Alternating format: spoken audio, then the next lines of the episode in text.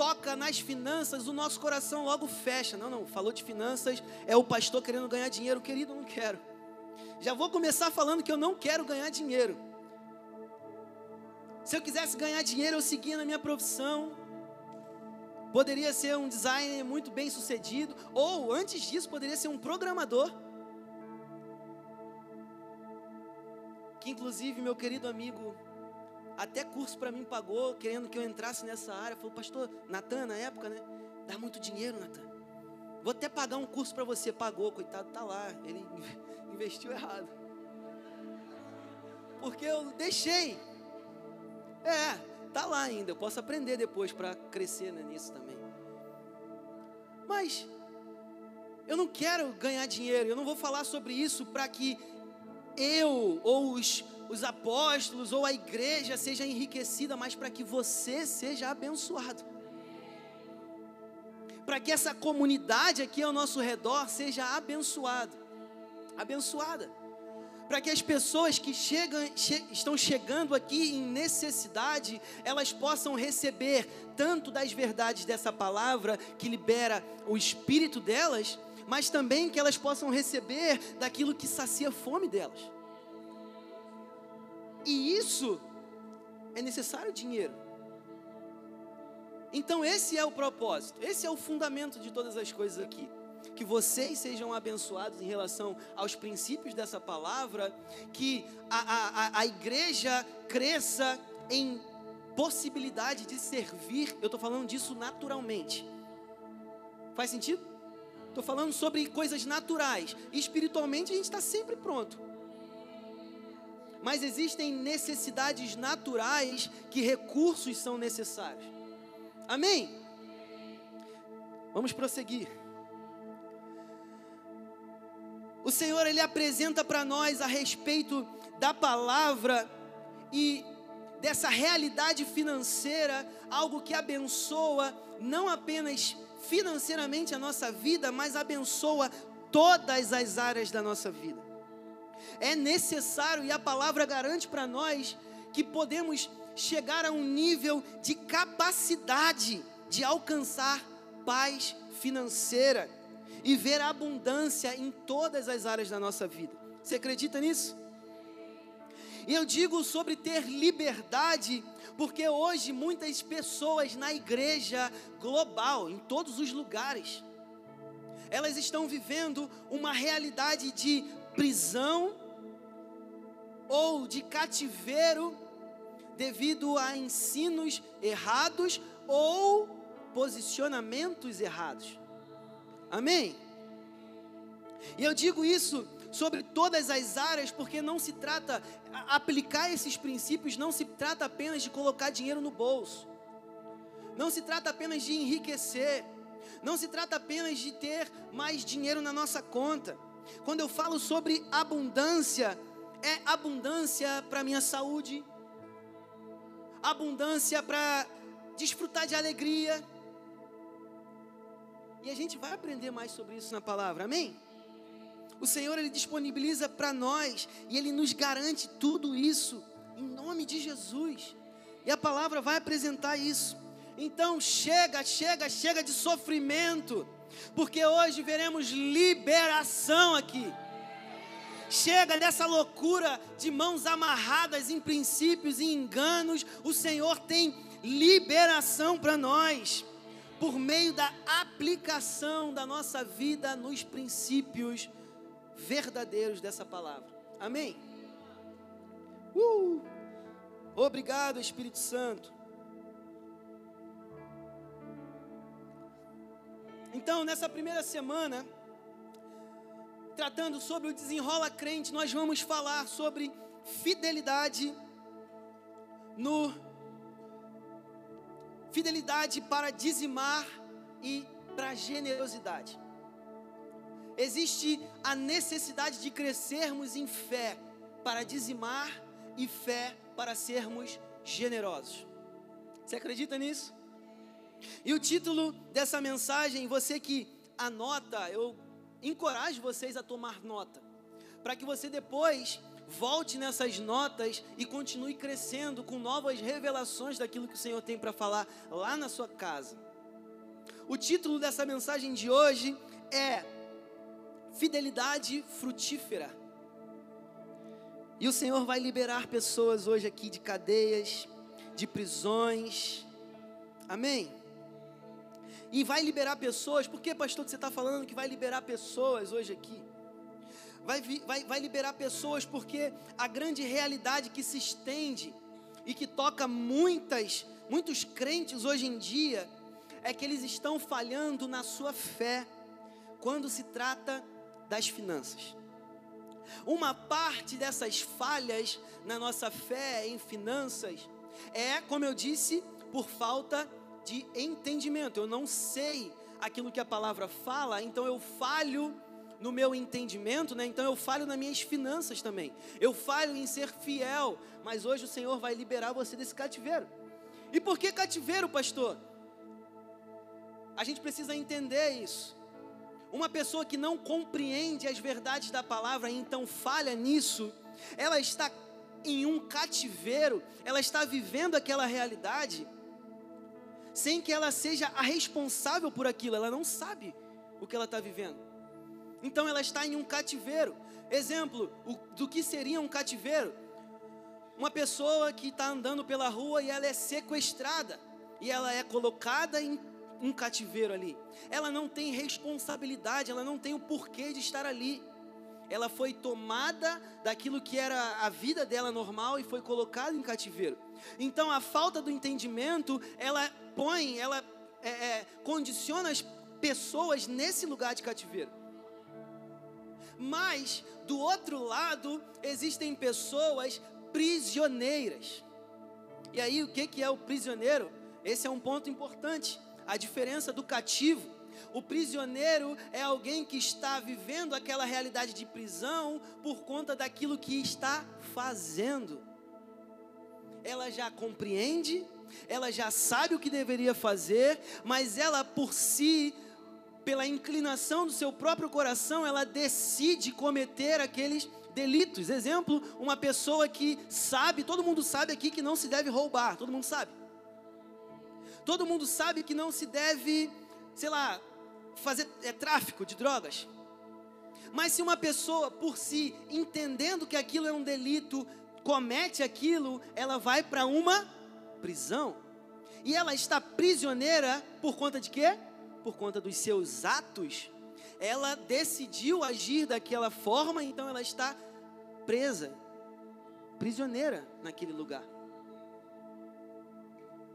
Mas aí existem duas coisas que o Senhor vai fazer aqui: liberar cativos do cativeiro com o ensino da palavra e dar a cada um de nós a, os nutrientes da palavra para decidir sair do, do, lugar da prisão. Ele vai nos liberar, mas ele vai dar para nós o ensino necessário para que a gente não volte a cometer aqueles atos. Amém? Então, você que talvez hoje já saiba sobre dízimos e ofertas, sobre é, é, a, a, necessidade da generosidade, já aprendeu, mas não pratica essa realidade, permita que o Senhor e a palavra dele te libere das prisões para que você nunca mais volte para esse lugar. Amém? Obrigado, Espírito Santo. Glória a Deus pela fidelidade, pela bondade do Senhor que ela nos alcança hoje, ela está nos alcançando hoje aqui. E a grande problemática que a gente vê quando se trata de obediência aos princípios da palavra, que dão norte também à nossa saúde financeira, são essa que, porque muitas pessoas, elas querem ver o fruto antes de lançar a semente. Grande, o grande problema é, é, e que as pessoas estão vivendo essa realidade, né, de prisão, é porque elas querem ver o fruto antes de lançar a semente. Eu quero ter garantias de que se eu for fiel, o Senhor ele vai fazer. Como assim? Dos meus 100%, Eu dar, entregar 10%, os 90 vai me garantir. Como? De que maneira? Eu quero ver o fruto disso. E aí as pessoas elas tentam entrar nesse lugar de querer ver o fruto nascer, mas sem aplicar a semente. Querido, você nunca vai viver isso. Você nunca vai viver a realidade frutífera te, das tuas sementes lançadas sem que você abra mão para lançá-las. Amém?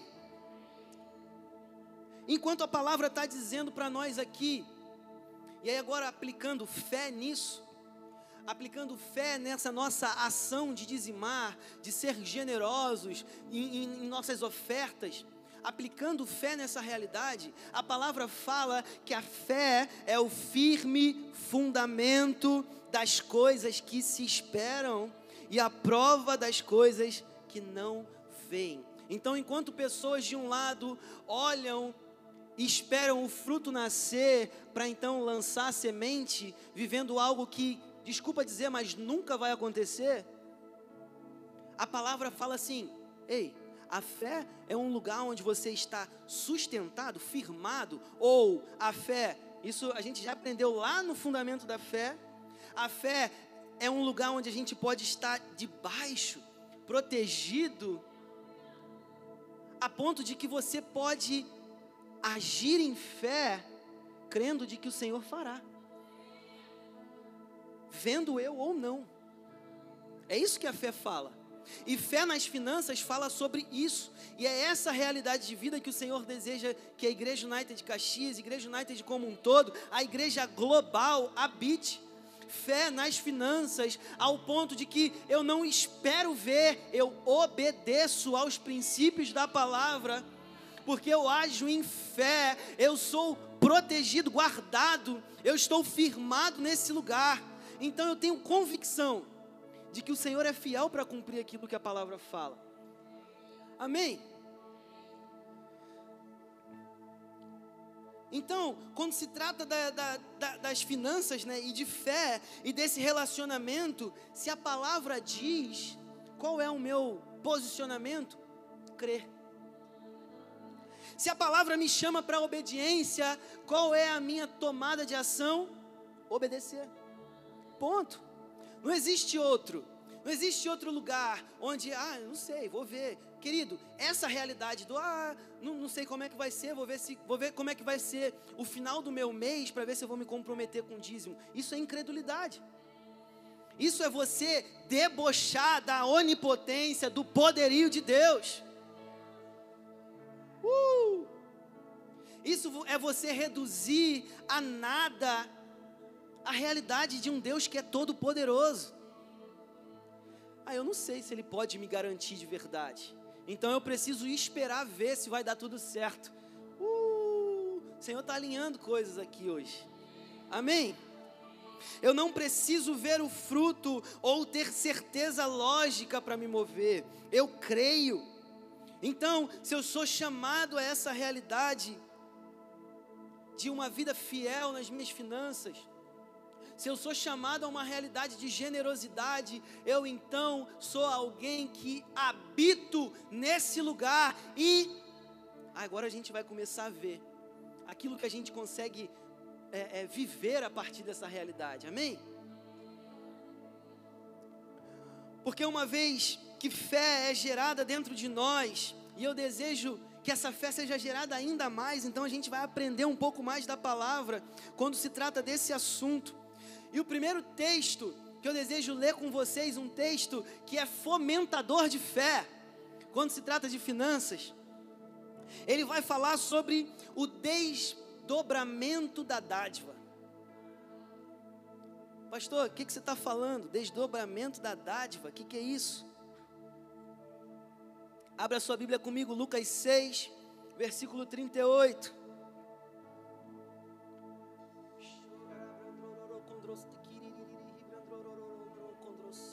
Desdobramento da dádiva, existe uma realidade de vida em fidelidade, que quando eu habito nesse lugar, existem desdobramentos dessa dádiva que eu estou ali vivendo ou habitando nesse lugar. Leia comigo o que, que o texto diz. Talvez a versão seja. Ali tá, no telão está igual. deem e receberão. Sua dádiva lhe retornará em boa medida, compactada, sacudida para caber mais, transbordante, derramada sobre vocês. O padrão de medida que adotarem será usado para medir vocês. Uh! Glória a Deus! Glória a Deus, porque a palavra está falando aqui, esse texto, que a dádiva, essa dádiva, ela vai retornar para mim em uma boa medida. Não é uma medida mais ou menos, faltando coisas, mas é uma boa medida, compactada, sacudida para caber mais. Então, não é algo ali que está igual quando a gente abre um Cheetos, né? Cheio de espaço, não. É, é sacudido para que caiba mais. É completo. Fala que essa dádiva ela vai voltar transbordante. Meu Deus, uh, ela transborda ela transborda. Oh, e ela é derramada sobre nós. Aleluia! E aí nessa hora, quando a gente ouve sobre isso, o nosso coração ele, uh, meu Deus, uh, eu fico animado. É transbordante. Mas qual a dádiva? Já parou para pensar? Qual a dádiva que produz isso? De que dádiva você está falando, pastor? Porque o interessante é que o texto apresenta para nós uma ordem de acontecimentos.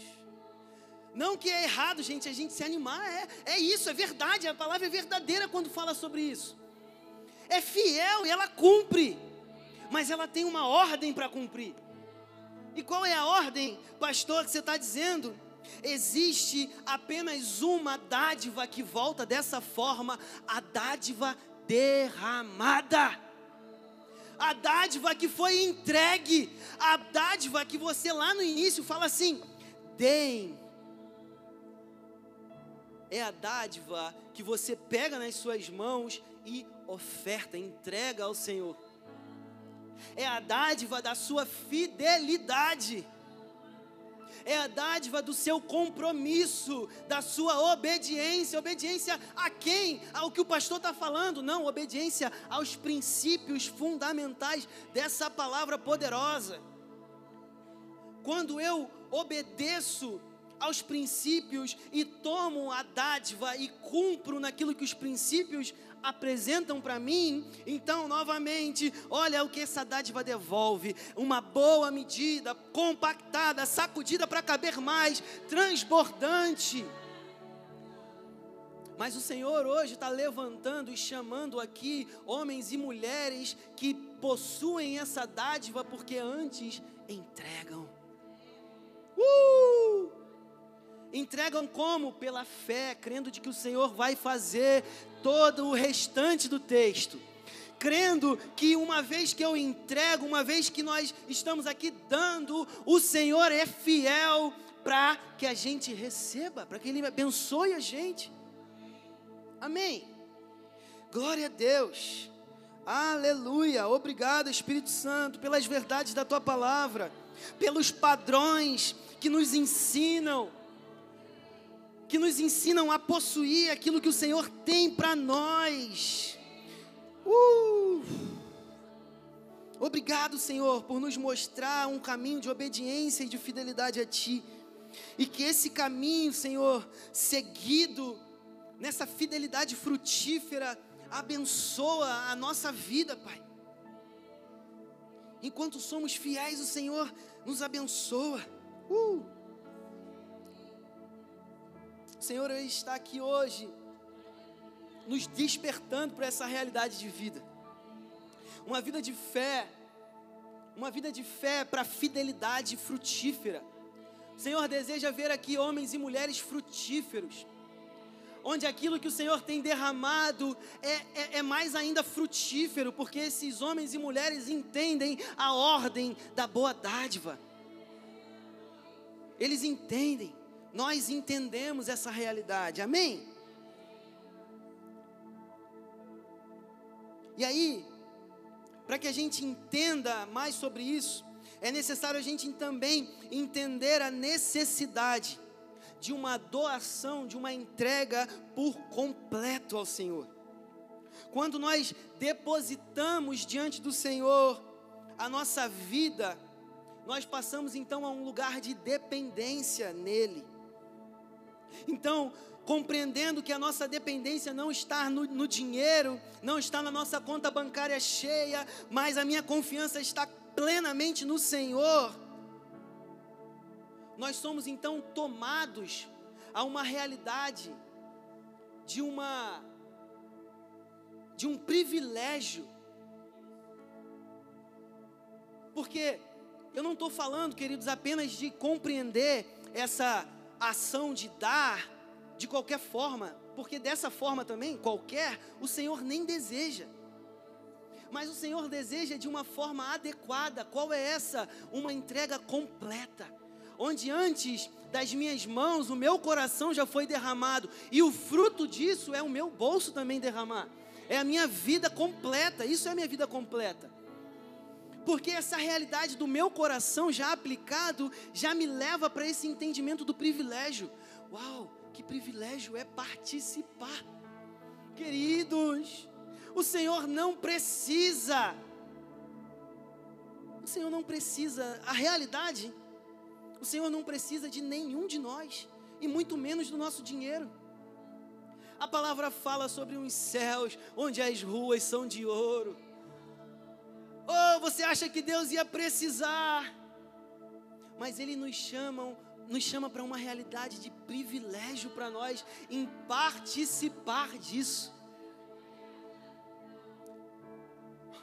Onde o Senhor, à medida que eu entrego, Ele poderia, tá bom, beleza, fiquei. Não, esse, esse movimento é para que haja bênção para nós, para nos abençoar.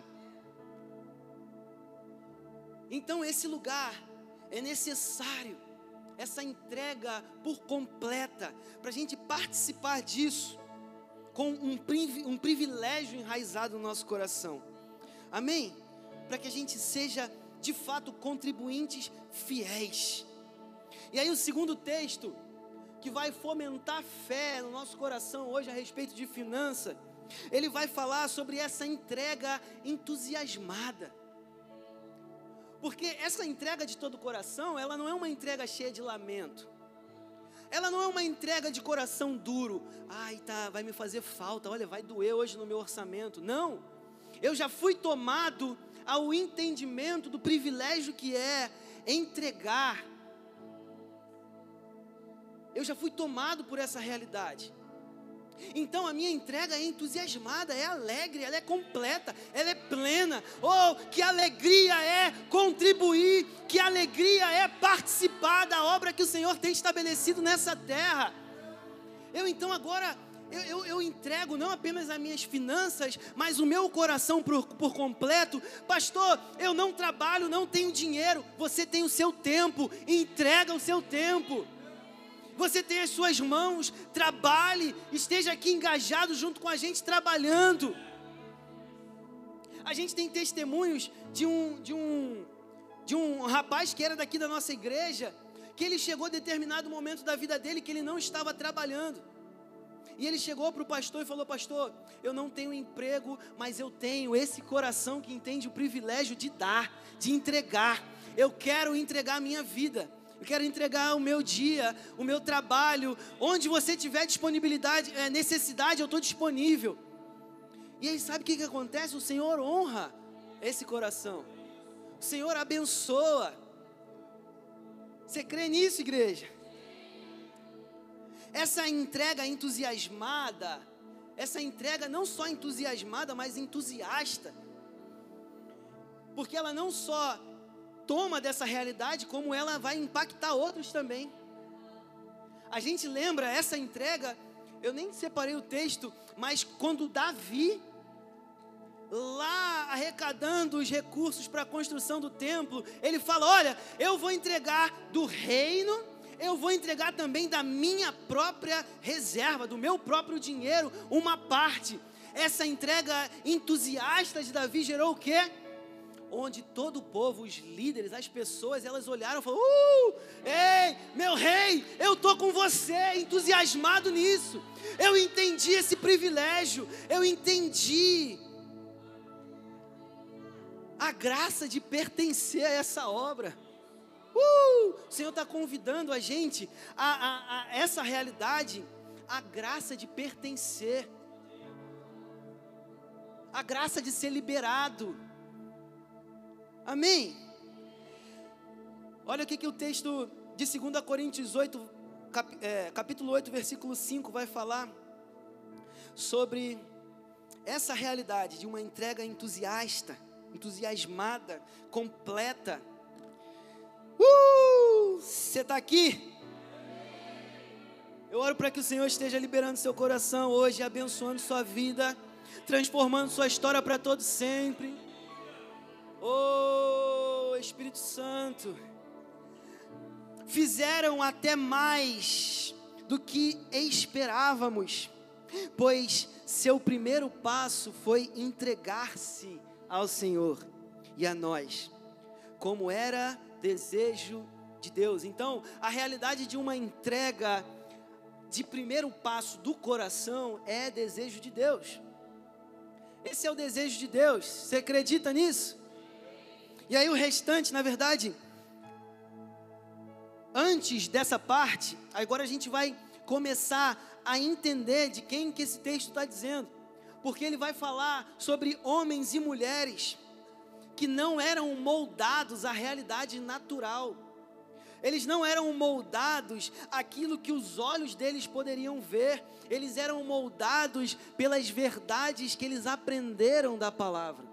Eles eram moldados por essa realidade do privilégio de pertencer, do privilégio de participar, que é a igreja da Macedônia, que voluntariamente decidiram crer, contribuir e serem fiéis. Amém?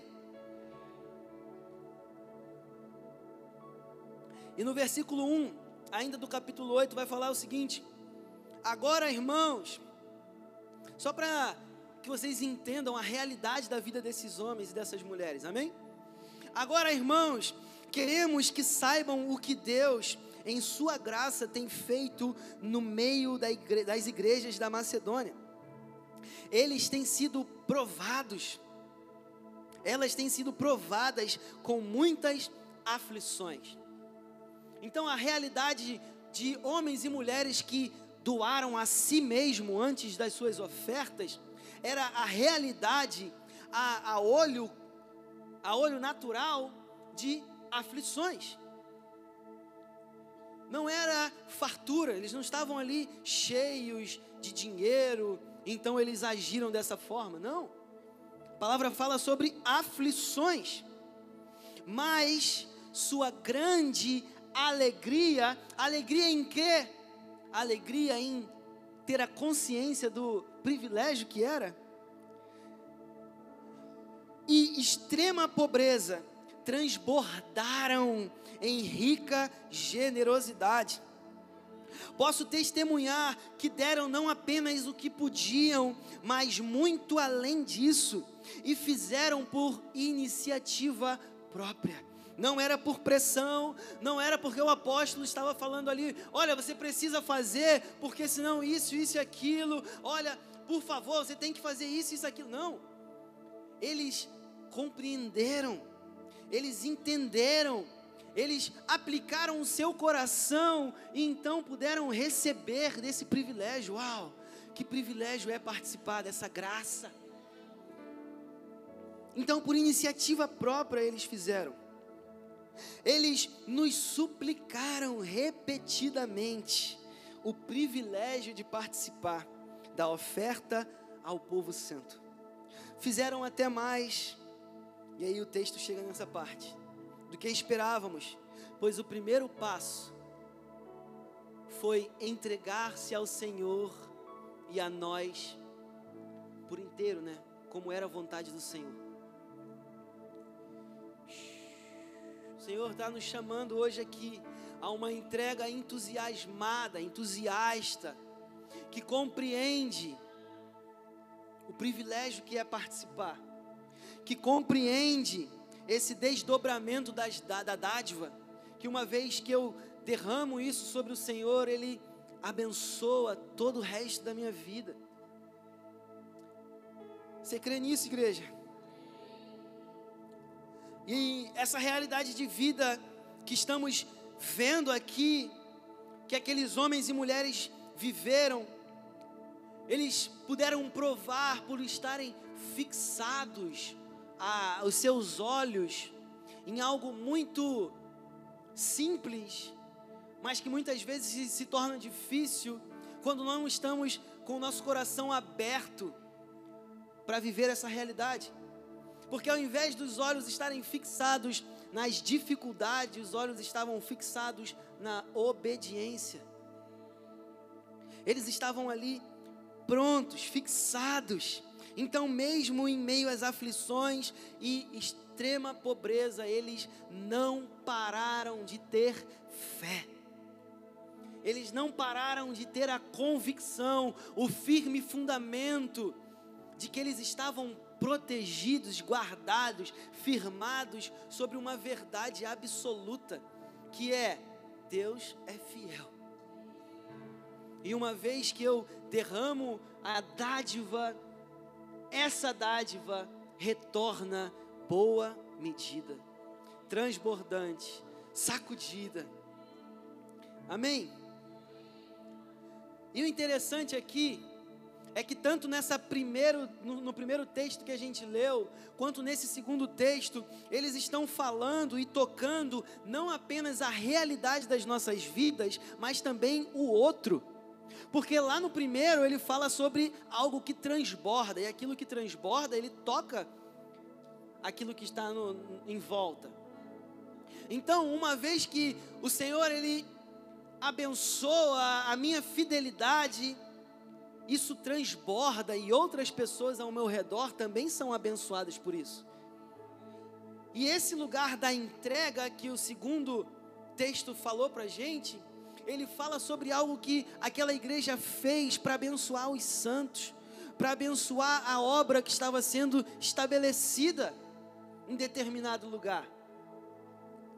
Mas o texto também, ele vai falar sobre algo que é produzido na nossa vida, na nossa casa. Que texto é esse? O terceiro texto que a gente vai ler fala sobre uma prova providenciada.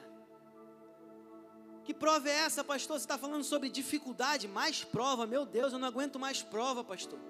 Não, essa prova aqui que o texto está dizendo é de um experimentar.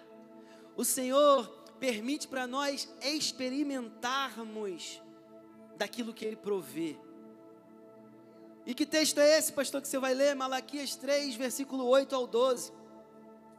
Leia comigo o que o texto diz. Acaso alguém pode roubar a Deus? Mas vocês têm me roubado. Perguntam: em que te roubamos?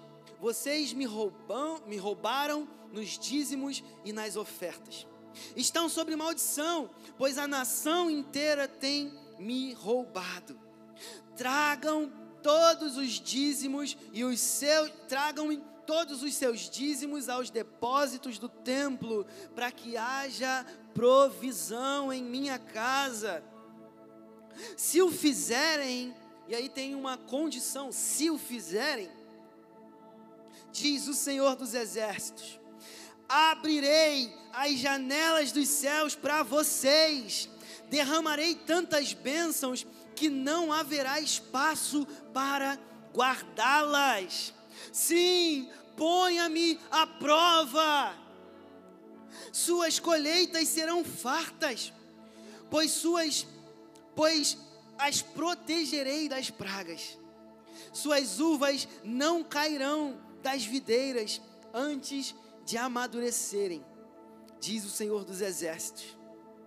Então, todas as nações o chamarão de abençoados, pois a sua terra será cheia de alegria, diz o Senhor dos Exércitos. Glória a Deus.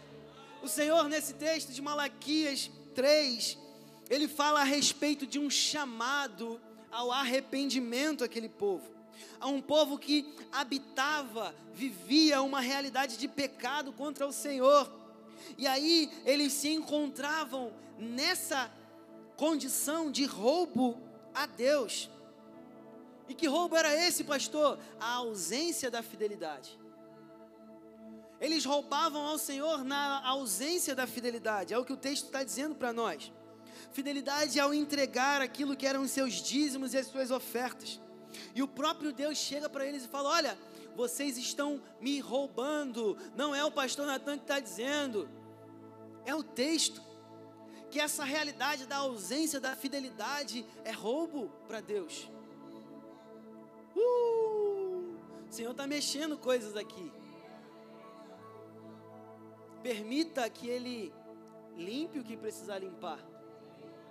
Permita que as verdades dessa palavra, que não é o Natan que está inventando, construa para você esse fundamento sólido para você caminhar e para você desfrutar dessa prova providenciada.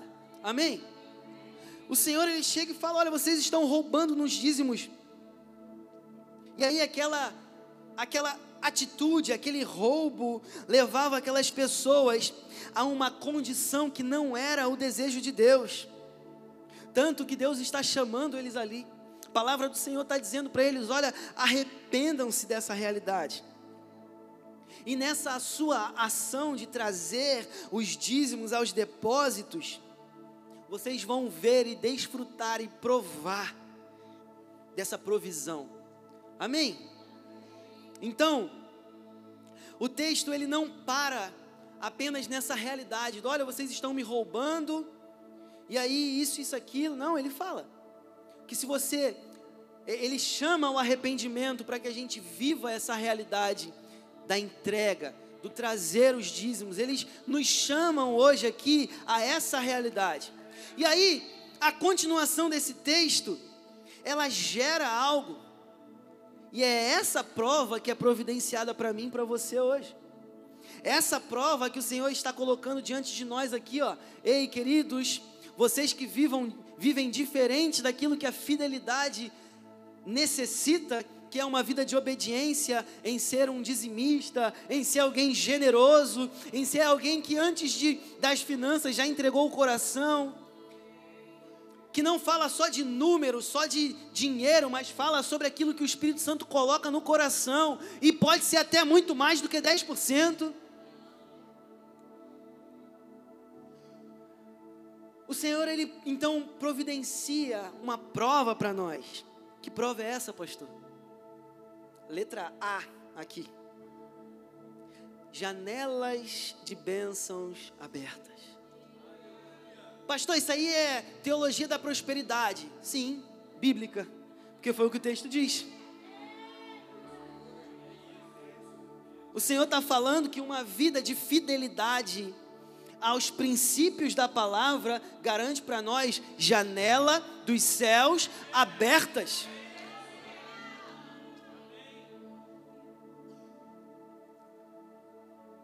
E é uma realidade de uma vida que nada nesse mundo poderia dar.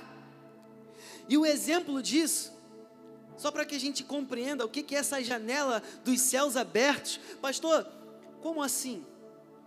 O céu não tem janela, você está doido? Então, para a gente entender o que é a janela dos céus abertos, eu vou usar um, um exemplo lá de 1 Reis, de algo que o Senhor fez a respeito da vida de uma viúva. Uh! 1 Reis 17, versículo 16, diz o seguinte: Sempre havia farinha na vasilha e azeite no barro, exatamente como o Senhor tinha prometido por meio de Elias. Glória a Deus pela sua fidelidade. Glória a Deus é isso, é essa janela dos céus abertos. Sempre tinha farinha na botija, ser agora mais assembleano. Sempre tinha farinha na botija e azeite, né?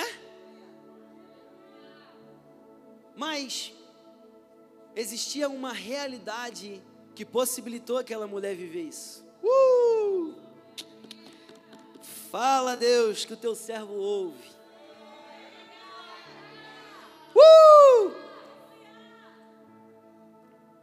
E o que possibilitou que a mulher pudesse provar dessas bênçãos na sua casa foi o ato que ela tomou quando a gente começa a ler lá no início, no 14, fala assim: Elias foi para Serepta, quando chegou ao portão da cidade, viu uma viúva apanhando gravetos e lhe perguntou: Pode me dar um pouco de água para beber, por favor? Enquanto ela ia buscar a água, ele disse: Traga também um pedaço de pão. E ela respondeu: Tão certo como vive o Senhor, seu Deus, não tenho um pedaço de pão sequer em casa. Tenho apenas um punhado de farinha que restou numa vasilha e um pouco de azeite no fundo do jarro estava apanhando alguns gravetos para preparar a última refeição e depois meu filho e eu morreremos. Elias, porém, disse: Não tenha medo, faça o que acabou, é, faça o que acabou de dizer, mas primeiro faça um pouco de pão para mim. Depois, use o resto para preparar uma refeição para você e o seu filho. Pois assim diz o Senhor, Deus de Israel. Meu irmão, quando você ouve o texto dizendo, pois assim diz o Deus de Israel, aquela realidade, após esse texto, não falha aquela realidade de vida após o texto não é mentira, porque esse Deus de Israel não é homem para que minta. Ele não é mentiroso, ele é fiel. E aí o texto diz: sempre haverá farinha na vasilha e azeite no barro até o dia em que o Senhor enviar chuva. Uh! Obrigado, Espírito Santo.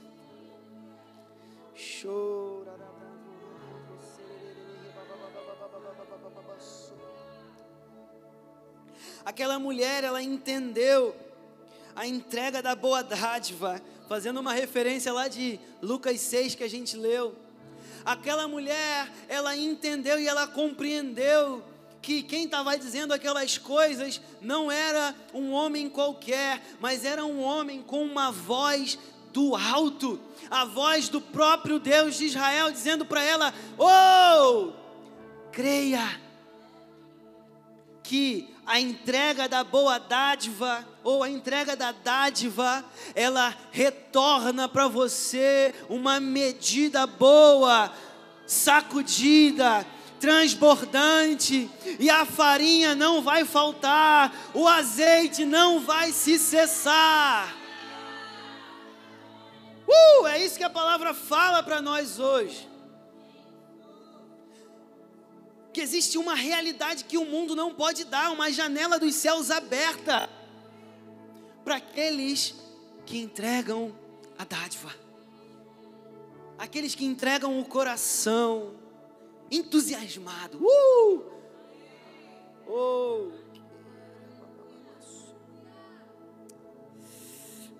Uma vez que aquela mulher ela teve o conhecimento da voz de Deus, Todo-Poderoso garantindo para ela, fé foi gerada nela, o firme fundamento ao ponto da entrega obediente. Que hoje você e eu possamos provar dessa realidade. Em nome de Jesus.